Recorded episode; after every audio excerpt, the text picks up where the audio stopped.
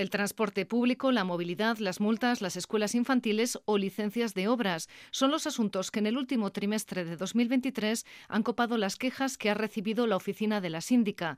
Crece el número de asuntos nuevos y cierra el año con más trabajo que nunca. Leire Zugazúa. Ya tenemos el dato global de 2023.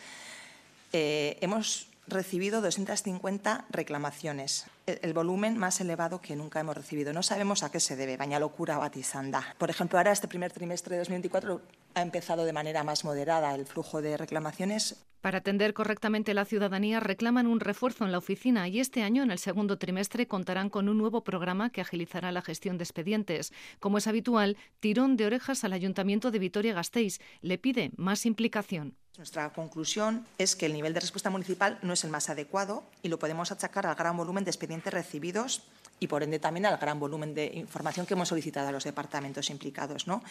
Y, bueno, confiamos en que sea consecuencia de los cambios sabidos eh, tras las elecciones municipales. Un tema concreto en el que quieren ahondar este 2024 es que el pago de una multa en pronto pago no suponga la renuncia a reclamar, o al menos a trasladar la queja al ayuntamiento.